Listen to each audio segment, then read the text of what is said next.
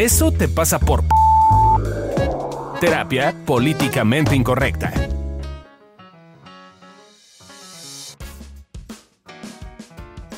Hola, hola, ¿cómo están? Bienvenidos a Eso te pasa por el podcast de evolución terapéutica, terapia políticamente incorrecta. Yo soy Alessia Divari y hoy vamos a estar hablando de Eso te pasa por ojete. Ándele, vamos a ver. ¿Cómo estás, Adri? Yo muy bien. ¿Ustedes cómo están? ¿Quién está con nosotros? Preséntense. Yo soy Amílcar Valdés. Y yo soy Fabio Valdés. Y hoy tenemos una súper invitada que nosotros vamos a dejar los honores a ella para que ella solita se eche flores, aprendiendo a reconocerse en este espacio. ¿Cómo estás, Arely Paz? Cuéntanoslo todo. Hola, Alesia, Adriana, Fabio, Milcar. Qué gusto, qué gusto verlos, qué gusto escucharlos. Y bueno, hoy la tecnología nos permite hacer esto. Yo soy Arely Paz, soy periodista, soy conductora de radio y televisión, soy viajera, pero creo que la mejor definición después de evolución terapéutica es soy una persona que se acepta, que se quiere y sobre todo una narradora de historias y experiencias. Creo que esa es la mejor definición de, de mí y de quién soy y qué hago. Ay, qué, Qué bonito.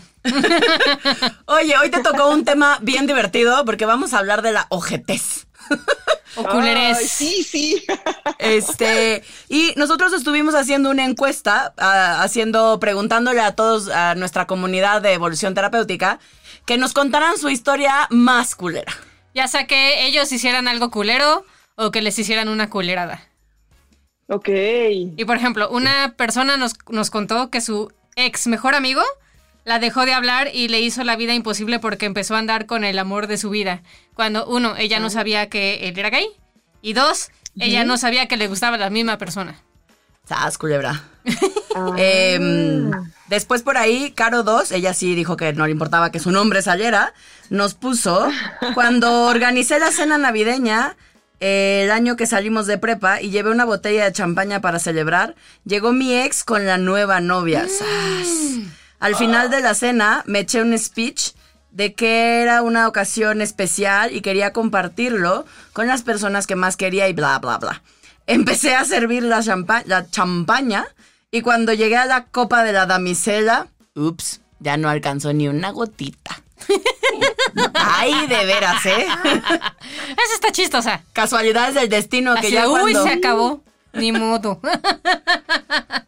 Eh, Alonso Castro también nos compartió este, que le mandaron, a él le tocó que le hicieran la culerada. Le mandaron un video en Snapchat de cómo se cortaba las venas para que no la cortaran, no lo cortaran. Eso No, también no se lo hacía la Fabio. ¿Eso también te lo hacían a ti, Fabio? Pues era un tipo de manipule diferente en realidad. No era tanto que se cortara las venas como que me iba a matar a mí. Y también era igual de, de- de disuasivo, entonces sí funcionaba. O sea, en, en es- ¡No eres de nadie! en este caso, ella se lo hacía a sí misma. En tu caso, Fabiru, era más como hacia ti. O sea, al que le iban a hacer la chingadera era a ti. Era una amenaza clara y directa. ¿En serio? ¿Qué te decían o qué? Eh, pues básicamente como si no eres mío, no eres de nadie, pero de forma diferente, no tan, no tan dramática, no tan de telenovela. Ah, eso lo dudaría. Sí, yo también. O sea, ¿cómo amenazarte de muerte no es tan dramático? Pues no sé, así, o sea, En tu cabeza, güey. Era más. Era más como la mafia siciliana, como de no dormirás con los peces o algo así. Así era. O sea, Ah, me decían cosas sí. como, como no te la vas a acabar, o uy, no sabes lo que te va a pasar, o ya le dije a mis amigos los de la banda, o así, cosas así como. Eso no es dramático, claramente. No mames, Fabio. Oye, Arely, este es el momento, este es el momento de la balconeada, Arely. ¿Tú qué has sido o Híjole. que, que la culerada más grande que tú has hecho o que te han hecho? Es que yo creo que las dos, ¿eh? Sí, seguro he hecho y porque siempre decimos, ay, no, yo no, yo soy bien bueno. No. Todos hemos sido súper ojetes Sí, y súper todos. culés y sí, sí, sí. Y hemos hecho algo. Yo creo que he hecho cuando era adolescente tenía un novio que, bueno, es que primero no me, nunca me gustó, pero todos mis amigos me decían de, no, mira, es buena persona, y entonces mi mamá, Tiene mi buen papá, corazón. los amigos, y yo, pero no me gusta, no, no, pero es listo, y además sabe matemáticas, y tú eres Sabe burra, matemáticas, ¿qué tal? caso. Total que yo la empezaba a ver, pues que me caía bien, así, ¿no? Y un día le dije, ay, sí, sí, quiero ser tu novia. Me dijo como 16 veces si quería ser su novia. Fui su novia como 15 días. Ah, por un momento creí que ibas a decir 15 15 años. No, 15 días, pero además yo me portaba pésimo, o sea, lo trataba mal, llegaba conmigo con flores, chocolates, cositas, y, y yo así de, ah, sí, ah, sí, creyéndome la última coca del desierto, ojéis, ojéis, ojéis. Alrededor todos me decían, eres mala persona, pobre, sufre, llora, gasta su poco dinero, y tú, yo maltratándolo.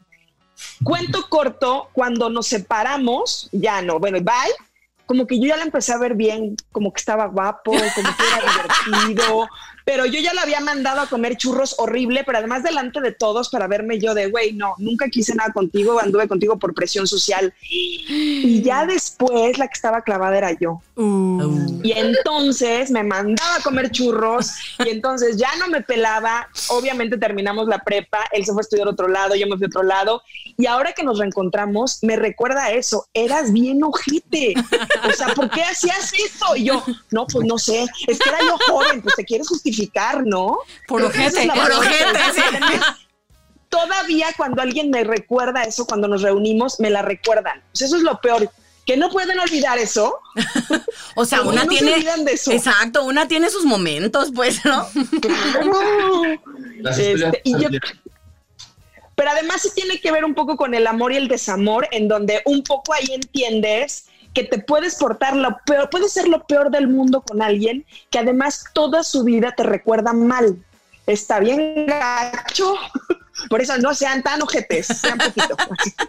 Sí, sí, sí. Claro, justo, justo para allá, para allá vamos también, porque es como a veces no nos damos cuenta del impacto que tenemos en la otra persona eh, y a veces no nos damos cuenta que eso que, que estamos siendo super ojetes o super culeros, en realidad viene de un lugar de eh, no saber manejar la situación, ¿no? Quizás mi intención auténticamente no es ser culera con la otra persona, porque ahorita que nos contabas tu historia, Arely, yo me acordaba de una mía, había un, un chavo que me encantaba, que muchos años después, hace como dos años, me reencontré con él y tuvimos ahí nuestras ondas, que no tuvimos hace 16 años o no sé cuántos, no, como 10.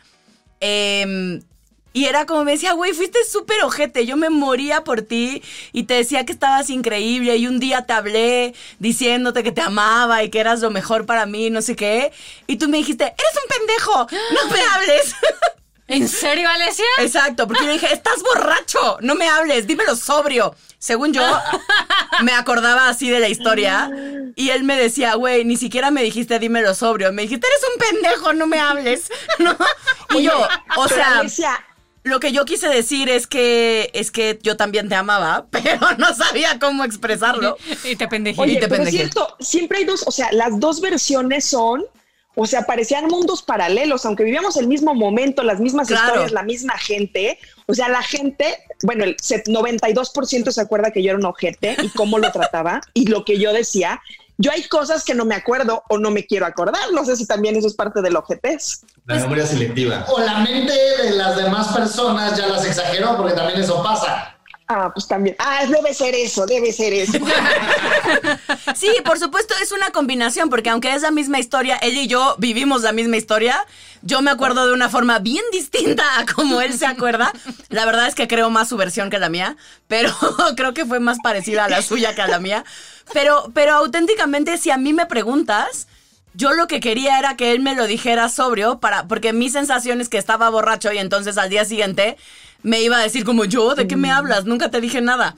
Y entonces eso me, eso me daba miedo. Eh, claro, no lo tenía así de claro como ahorita, pero, pero eso es lo que me daba miedo. Como abrir mi corazoncito y decirle, ay, sí, a mí también me encanta, si eres lo máximo y no sé qué, para que al día siguiente me dijera como, ¿what? ¿De qué me hablas, Divari? Ni al caso. Así, eso era mi miedo. Por lo tanto, era un pendejo. Por lo tanto, lo traduje en eres un pendejo. Claro, era más fácil resumirlo. Exacto. Y mi resumen, pues salió chueco, gente. ¿Qué hacemos? Eh, muchos años después me pude reivindicar y ya. este, y ya fue una historia linda Y al final. Buscando en el mainstream como personajes o canciones o películas en donde salieran personas claramente ojetes. Igual, acá se me va a ver la edad, ¿no? Pero, y la de Fabio, porque él me ayudó a hacer el guion. Pero la primera que se nos ocurrió fue la de Mean Girls, la de Chicas Pesadas, en donde Las dos per- personajes, ¿no? Principales, Los las dos son, las dos fueron bien pinches ojetes. Sí, como una, como en teoría en venganza de lo que le habían hecho, pues, o sea, se aplicó la de ojo por ojo.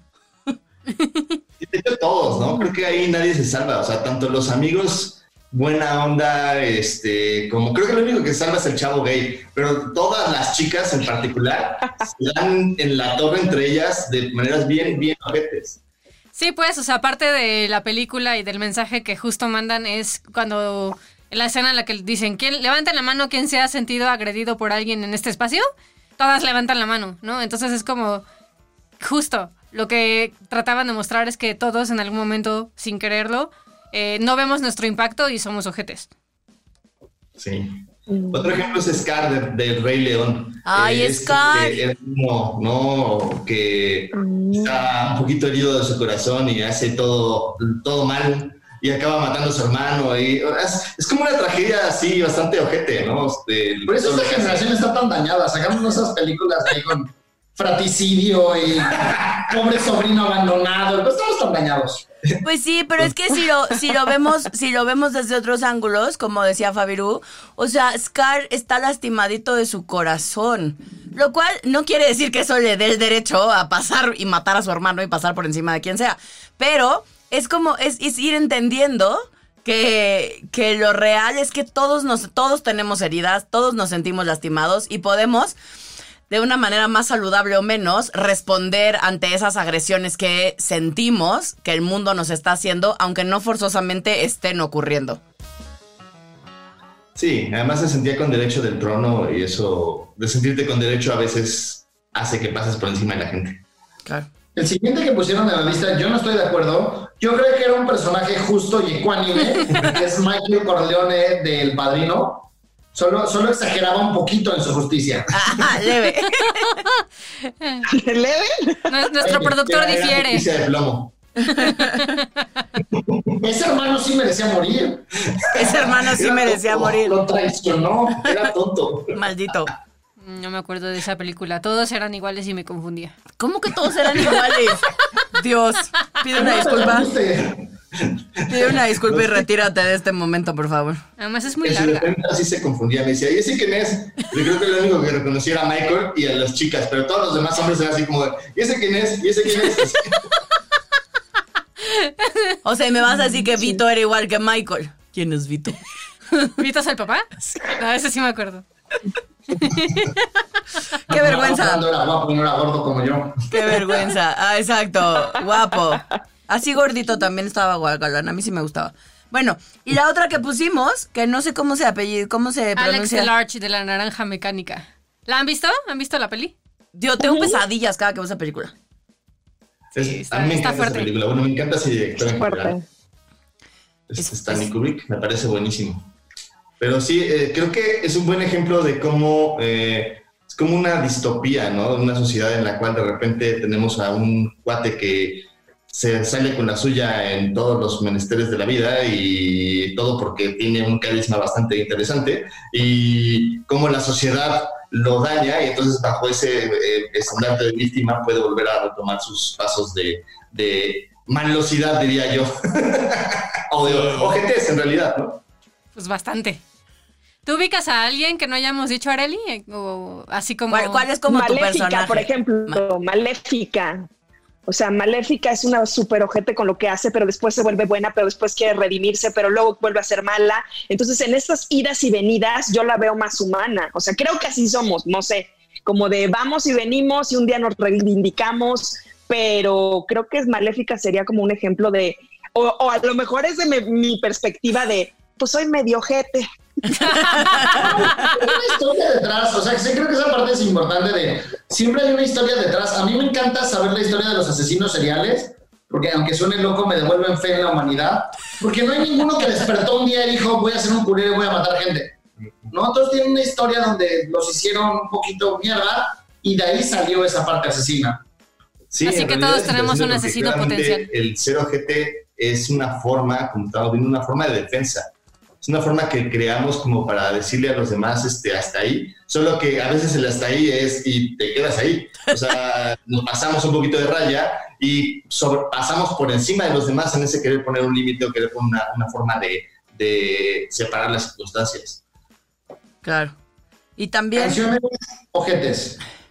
Ojalá que te mueras de pesado. Rata de dos patas de Paquita la del barrio. Ay. ¿Por qué no te haces para allá, más allá de Molotov? Y Ah, no es sé inglés, no voy a decir la que Sí, de, Ramones. ¿Es esa, no? Esa ¿Cuál? La de ¿por qué no te haces para allá, al más allá? Mm, no, no se arriman a buen árbol para preguntar cuál es la canción, no las conozco. Ah, yo ubico, excepto la de. Yo conozco la 4 nada más. Ah, esa es la única que no ubico.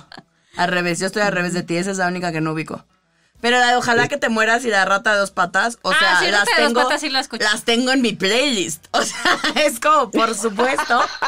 Son canciones súper ojetes, pero son canciones que cuando uno está ardido, bueno, yo cuando estoy ardida, no sé si uno, pero yo cuando estoy ardida, esas me gustan. O sea, sí saco así mi ser inferior con todo. ¿En serio? Y sí, sí, sí las canto así ¿Sí a todo pulmón. Sí me relaja, sí. Para mí es Eh. Pearl Jam. A mí sí ¿Qué me novedad? A mí, sí, qué novedad.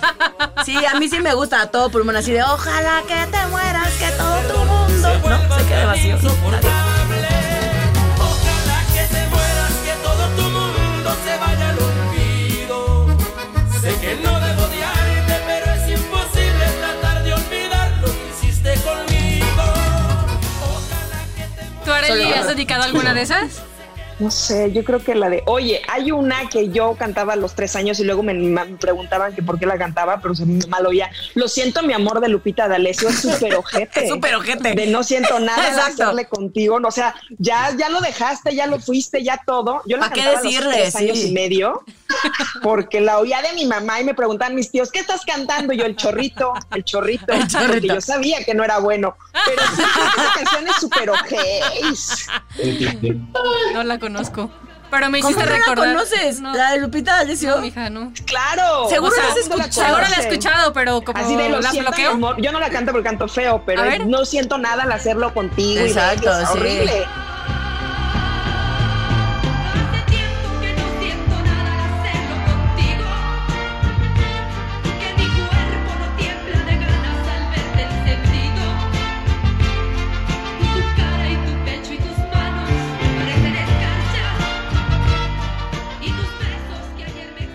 O sea, y dice así, hace mucho que mi cuerpo no despierta cuando está contigo. Y lo siento, mi serio? amor. Lo sí. siento, mi amor. Ah, ya que lo, me lo cantas, creo que sí lo he escuchado. Pero no, nunca he puesto atención a la letra.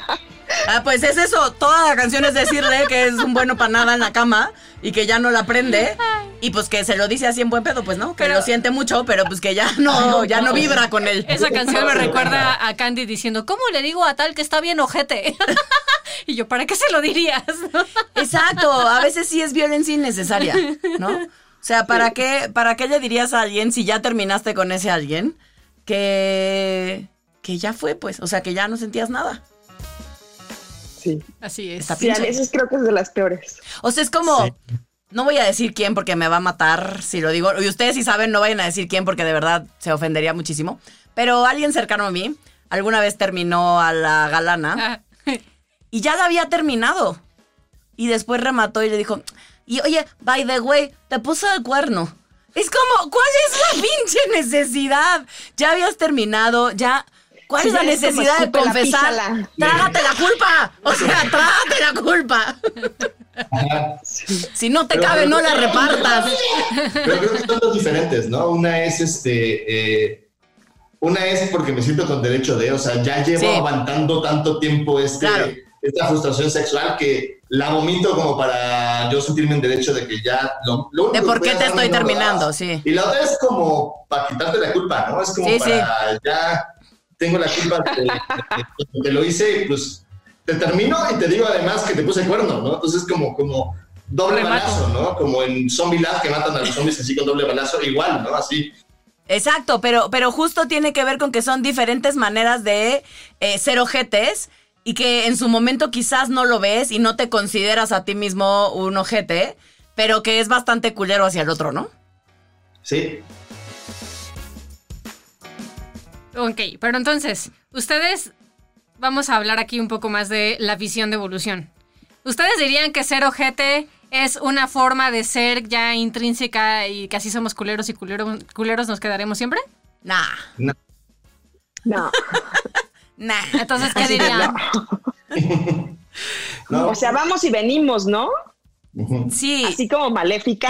exacto. Vamos, venimos, vamos, venimos, regresamos. Un poco te vas adaptando al no ser tanto y a ser como más eh, cuidadoso con la gente, pero yo creo que en algunos puntos a veces nos sale innato y es donde tenemos que frenar, creo. Claro, o donde he aprendido a frenar yo. Pero, pero creo que, que ese poder aprender a frenar tiene que ver con aprender a observarnos y a ver que o nos está sirviendo como un mecanismo de defensa porque nos sentimos, porque nos sentimos agredidos, ofendidos o algo.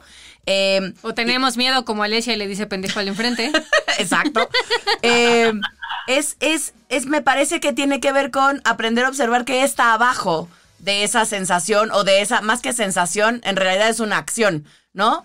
Eh, ¿Qué está abajo de esa acción que acabo de hacer, que para el otro resultó bien ojete, pero que quizás, por un lado, quizás sí no era mi intención, y por el otro, quizás sí era mi intención consciente hacerte sentir mal, pero porque sentía que me la debes, que me la hiciste, que qué poca madre y que me estoy, estoy poniendo un límite o me estoy defendiendo de ti.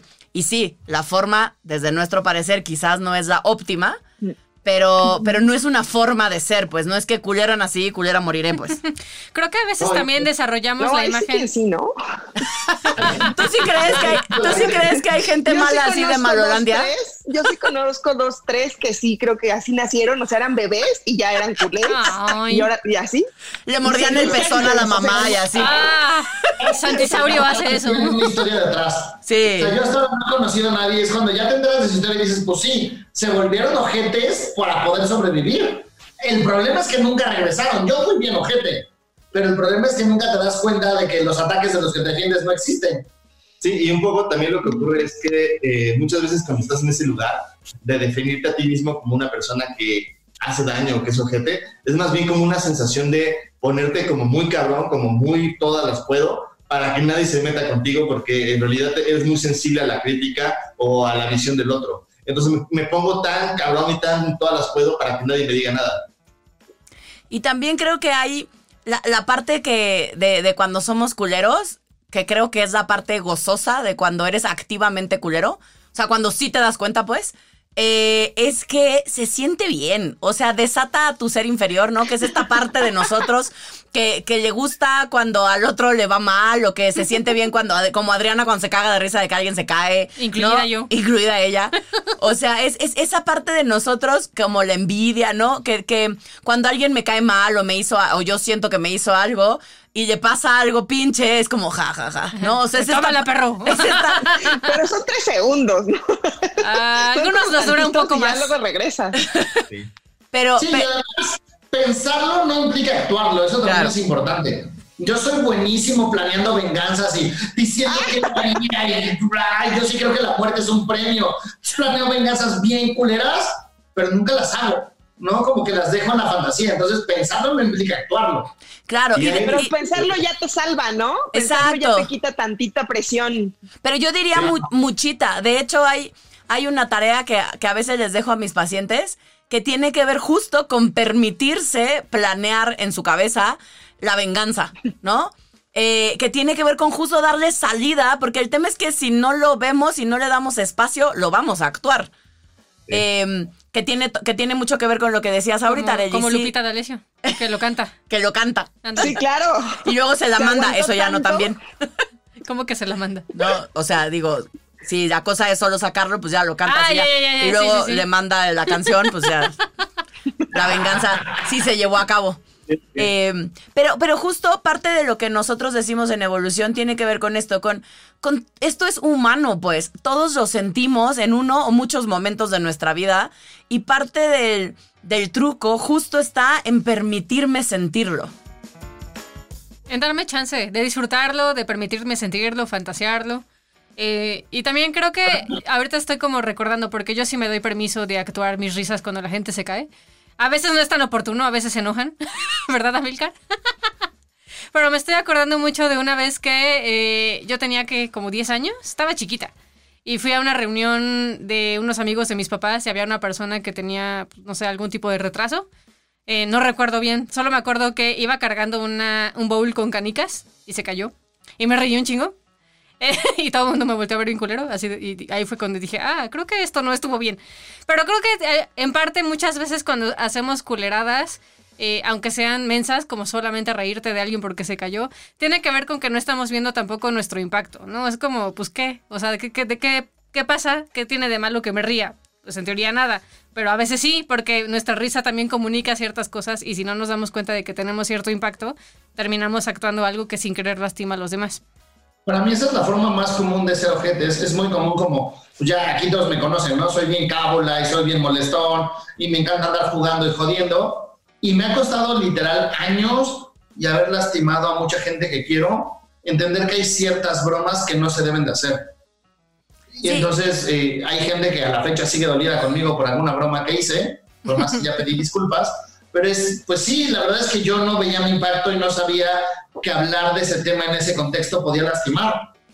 Y no es justificarlo, me dolió y aprendí, ya no lo hago, pero sí tiene mucho que ver con que yo no veía que esas bromas lastimaban. Claro, y que no, y que a veces no vemos, como bien decías, que no vemos el contexto en el que estamos en ese momento, porque quizás esa misma broma a otro alguien sí le parezca divertida, ¿no? O sea, entre nosotros, por ejemplo, en evolución nos llevamos bien pesado. Eh, esas bromas, fuera de nosotros, siempre decimos que si alguien viera nuestras juntas, diría como, Dios, y esos dan terapia, ¿no? O sea, violentos. Eh, pero para nosotros hace sentido y en nosotros es divertido y nos gusta y es algo que, que- que con lo cual podemos y es una forma de relacionarnos. Pero estamos claros, por ejemplo, que eso en otro lugar, no le pregunten a Milcar, como cuando contó de su abuso sexual infantil en un desayuno a los dos segundos de conocer a alguien. Sí, pues ni habíamos probado la frutita y ya estaba Exacto. hablando de eso. Y el pobre, y el pobre coach que nos sentaron ahí de buenos días, por poco se le atraganta la fruta, ¿no? Porque hay contextos, muchachos. Una buena manera de romper el hielo. Y pensando en esto de no ver el impacto, creo que eso es lo que pasó contigo, Areli, que estabas eh, como, pues sí, chiquita, o sea, todavía te faltaba como reconocer cosas del contexto, este, y probablemente tampoco veías en gran parte tu impacto con ese chavo, ¿no? O sea, con tu noviecito de 15 días. Sí, mío, de, de- de 15 días. La verdad, sí, pero además es bien interesante porque dices, yo puedo justificarme de, claro, era inmadura, ya niña, yo no sabía lo que quería. Pero lo interesante es cómo alrededor la gente de mi misma edad, o sea, de mis amigos, mis compañeros, sí reconocían que yo hacía cosas súper ojeis. Y entonces, te digo que la última vez que nos vimos, porque obviamente somos parte de un grupo de amigos, obviamente yo súper apenada, así de pedí disculpas, hay que reconocerlo también. Pero pues me dijo, la neta es que ya no me importa, pero me sigue doliendo. Entonces digo, pues si no te importa, No te sigue dolería, doliendo. claro, sí. Claro, si no le importara ya comer churros todos y ya todos somos felices, ya no fue tan ojete y todo. Ajá, sería Pero una anécdota sí es cierto cagada. Eso de no medirle, de no medirle a- hasta qué punto alguien puede incidir a lo mejor en alguna decisión, ¿no? Porque él pues siguió su vida, se casó, no sé, no sé ya más de su vida amorosa, ¿no? Pero cuando me recuerda ese punto, me da como, como angustiecita de, uy, pero ¿por qué lo hice? Si pudiera regresar 30 segundos, 30 segundos lo arreglaría, ¿no? Pues sí. Eso es lo que luego pienso. Claro, pero Pero es, es- es que el punto es que ahí no vemos nuestra importancia. O sea, cuando, cuando vemos nuestra importancia frente al de frente o frente a un grupo, o sea, sobre todo si tenemos como un, eh, una como forma de liderazgo como la que tienes tú, como de extroversión, a veces impactas a mucha gente y no te das cuenta con tus comentarios con- o con lo que dices. Y el aprender, el primer paso es aprender a reconocer que sí tienes una importancia frente a la gente, sobre todo a la gente cercana, pero también, también al círculo que no es tan cercano, lo impactamos con lo que decimos, con lo que hacemos, con la forma en cómo nos comunicamos. Entonces hay que tener cuidado en ese sentido. Y creo que también hay otra parte importante que no tiene que ver con lo que estamos hablando, pero igual aporta. Es impresionante cómo rumear el dolor no te libera. No es, no puede ser que después de 30 años le siga doliendo. Sí hay una parte donde duele, pero pues también contactas con que, pues sí, yo te insistí las 17 veces que me dijiste que no me valieron madres y seguí insistiendo. No entendí los mensajes velados que me mandabas. También pasé un poco sobre ti. Y la neta es que seguro también en esos 15 días o en la relación de amistad tuvimos cosas bien lindas. Y entonces yo elijo, por un lado, quedarme con lo lindo y por otro lado, dejar, tomar mi responsabilidad en lo que pasó. Y eso es mucho lo que te permite como liberar la historia. Para empezar, le hiciste caso, mana. Eso ya es, ¿no? O sea. Después de 17 veces. Exacto, sí. social. Sí, y de la presión social, porque Sí. seguramente eh, buscó apoyo para que todo el mundo te estuviera diciendo, ay, ya, no seas culera, anda con él. ¿Sí me explico? O sea, también hay una responsabilidad, como dice Amilcar, de su parte. yo creo que, que un poco después de esos 15 días, ya después del tiempo, cuando ya me empezaba a interesar en él, y ya obviamente. Claro, y luego se voltearon los papeles. Ya era culpa. O sea, yo sí se invirtieron los papeles, pero yo siento que en el fondo, o sea, yo lo analizo ya, no sé, hace mucho que no lo, no lo platicaba. Es como de, claro, tenía culpa y entonces me quería redimir y por eso me semi enamoré de él, ¿no? Pero en realidad, pues yo creo que pues fue X. Sí soy ojei. No, que son momentos. Que son momentos. que solo es una cuestión de algo que nos duele. Oye, Areli, ahora en nuestro bonito podcast, que ya tenemos invitadazos de lujo como tú, viene una sección bien padre donde te vamos a hacer eh, una serie de preguntitas rápidas, donde tú tienes que elegir entre las opciones que te hagamos, alguna de las opciones, ¿vale? Ok, ¿Lista? lista. ¿Bosque o playa? Playa. ¿Poner el cuerno o ser el cuerno? Tic, tac, Ay, tic, tac, nunca lo había pensado. Eh, ser ¿Europa o Asia? Europa. ¿Diarrea o vómito? Vómito. ¡Eres de mi equipo! ¿Ansiedad o tristeza? ¿Ansiedad o qué? ¿O tristeza? Ansi- No, pues tristeza. ¿Papá o mamá? Mamá, ¿Cama o hamaca? cama, ¿Dormir o coger? coger, ¿Coca o Pepsi? coca, ¿Mal aliento o que le huela la cola? mal aliento, ¿Vino o cerveza? Ah, vino, ¿Chichis o nalgas? nalgas, ¿Perros o gatos? perros, ¿Drogas legales o ilegales? legales, ¿Té o café? café, Si te suicidaras, ¿pastillas o cuerda? pastillas, ¿Tacos o pizza? tacos, Y ahora sí, en una palabra o frase corta, ¿los hombres son? Lo mejor, ¿Las mujeres son? superiores, México es. todo, ¿Tú eres? divertida. Sí. Sí lo eres. Oye, este, ahorita ya para, para ir cerrando, cerrando el podcast, antes de cerrar con los tips con los que ya damos por terminado el episodio de hoy, nos gustaría, hacemos una ronda rapidita y vamos a contestar tres preguntitas. La primera es, ¿con qué me quedo? De todo lo que hablamos, ¿con qué me quedo? Cada uno de nosotros. Con la canción de Lupita D'Alessio. La escucharé. Fabio, ¿con qué te quedas? Eh, me quedo con eh, el impacto que puedo tener cuando me pongo en un lugar y aprender a decir las cosas de una forma amorosa. Yay. A mí. Yo me quedo con reconocer que a veces está bien ser ojete. Areli. Con, ¿saben? Yo creo que con que es humano. Ah, Es humano, ya. ya, Muy exacto. Relajados todos, es humano y ya. Me encanta. Yo me quedo con la parte que se siente bien. ¿Qué tiran a la basura, muchachos? Fabio. Yo tiro a la basura el que hay un juicio hacia la parte ojete y reconocer que detrás de eso hay una parte humana y bien padre y divertida y de defensa también. Muy bien. Yo tiro a la basura exactamente lo mismo, pero en el autojuicio. Ah, Tiro a la basura el, el autojuicio que tenemos con cuando fuimos ojetes. ¿Tú, Areli? Ay, el rencor después de 30 años ya. Muy bien. Ándales ese podcast así de, mira lo que grabé. Yo tiro a la basura tratarme mal por ser ojete como... O sea, no ser compasiva conmigo. Yo tiro a la basura. Eh, sí, un poco en función de lo que dice Adri, yo tiro a la basura esos momentos donde me he tratado muy duro a mí por haberme, pues por haber sido humana y haberme defendido y haberle dicho que era un pendejo. Cuando lo quería decir que lo amaba. un poco chueca mi comunicación. ¿Qué pongo en un altar? Eh, yo pongo en un altar que me perdono de esos momentos y, me per- y puedo reconocer que soy un humano y que puedo cometer errores y que los demás, a final de cuentas, van a vivir su parte también. Muy bien. Yo pongo en un altar la autocompasión y la empatía y comprensión de los otros. Areli. Que puedo frenar ya.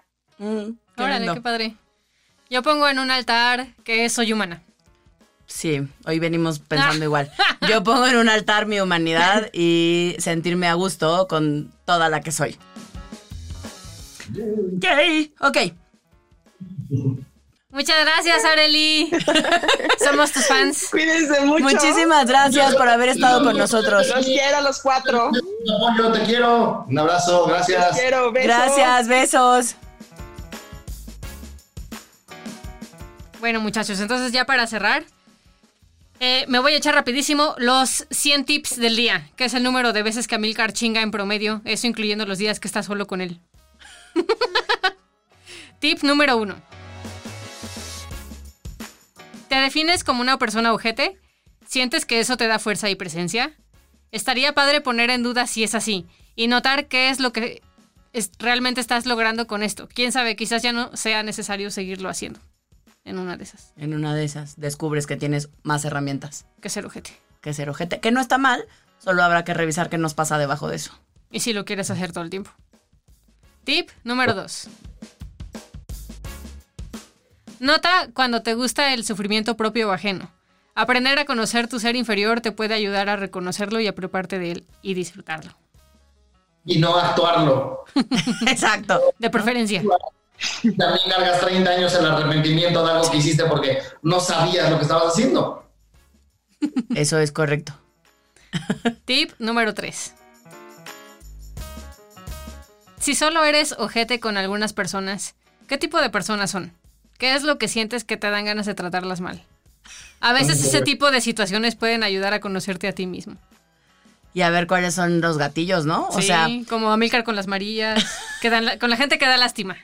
exacto, quieren poner mal a Milcar, denle lástima. ¿No? Eh, y cada. Morir. ¿Qué? Ese es mi ser inferior, gente, no lo crean. Exacto. Y es como cada uno de nosotros tenemos cosas que nos exasperan y hacen que salga la parte más culera que tenemos. Eh, a mí también hay uno, el que, el que hacía los trámites de la señora que nos renta la casa. Ese me sale así, pero me transformo. De- no puedo hablar con ese hombre porque, porque, lo, porque no puedo no pendejearlo. Me siento mal ser humano, pero, pero es que, ¿a poco no? ¿Se acuerdan cómo? O sea, no puedo, no puedo con él. Y no sé, no sé qué de él me detona esta. ¡ah! Así, como que me le quiero ir a golpes. O sea, me cae muy mal. No, me no puedo. No, no logro entender qué me pasa y entonces yo no hago tratos con él para cuidarme y cuidarlo. Porque si no, no soy una buena persona cuando estoy cerca de él. Y el tip número 100. Aprende a ser ojete con propósito. El bullying puede ser muy terapéutico si aprendes a aplicarlo en la vida. Exacto. Sí, eso es algo que hacemos mucho en evolución. Aprender a reconocer que cuando, cuando das permiso al otro de molestarte en algo, puede servirte a ti para empezar a trabajar tus propios temas. Y claro, tú también puedes apoyar a alguien al ser ojete con esa persona y mostrarle que le duele algo para que pueda acomodarlo, superarlo, e incluso convertirlo en una herramienta que pueda aplicar en la vida. Exacto. A veces cuando somos ojetes solo somos una herramienta del destino para mostrarle al otro que la está cagando. Bien amorosos que somos. Exacto, ¿no? ¿Ya ven? ¿Ven? Todavía nos juzgan por ser ojete. es nuestro amor al universo. Es correcto. Oigan, pues como siempre, un gusto compartir con todos ustedes. Si te gustó nuestro episodio, si te gusta nuestro podcast, escríbenos, dinos qué te gusta, qué no te gusta, porque como van viendo en esta segunda temporada, le vamos haciendo arreglos hasta que quede eh, como nos guste a todos, ¿no? Y haga, haga sentido para todos. Entonces, si tienes alguna crítica, de preferencia constructiva, este, digo, si quieres ser herramienta del destino y ser ojete con nosotros, Y también. darnos amor con tu ojetes, pues lo- También lo tomaremos ya Lo que- tomaremos. Eh, los quiero, chicos. Nos vemos en el siguiente episodio. Esto fue Eso te pasa por, en este caso, ojete. Eh, y esto es Evolución Terapéutica, terapia políticamente incorrecta. Y por supuesto, ya para cerrar con broche de oro, te recuerdo que nos puedes apoyar. Eh, puedes ser un gran ser humano, expiar tu culpa de haber sido ojete y, y buscarnos en Patreon. Eh, ahí estamos. Fabio, ¿cómo estamos? Tú te lo sabes bien. Es Patreon Diagonal Evolución T. Correcto. Ahí nos encuentran y, y ya sabemos cuáles son las cosas bonitas que se van a ganar y van a ver si están y nos patrocinan. Oh, sí. Eh, bueno, las, las, la- las cosas ahorita están, falta uno por definir, que estamos poniendo, porque estamos creando ahorita una estrategia última. No nos pero los primeros es, con un dólar eres un alma caritativa, maravillosa, linda y hermosa. Y se te agradece. formar parte de eh, el material exclusivo que estamos subiendo de lo que estamos haciendo el podcast y u otras cosas que hacemos random en la vida, porque eso fue lo que eligieron los Patreon.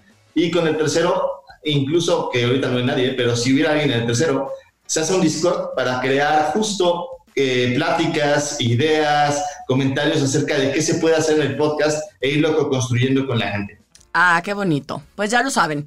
Ahí nos encuentran en Patreon. Si su muy humilde y sincero corazón se quiere así hacer cargo de donarnos desde un dolarito, es más que bienvenido. Expiar las culpas, muchachos. Tiene propósito ese dólar. Los queremos, muchísimas gracias. Nos vemos en el siguiente episodio. Esto fue Eso te pasa por... Bye.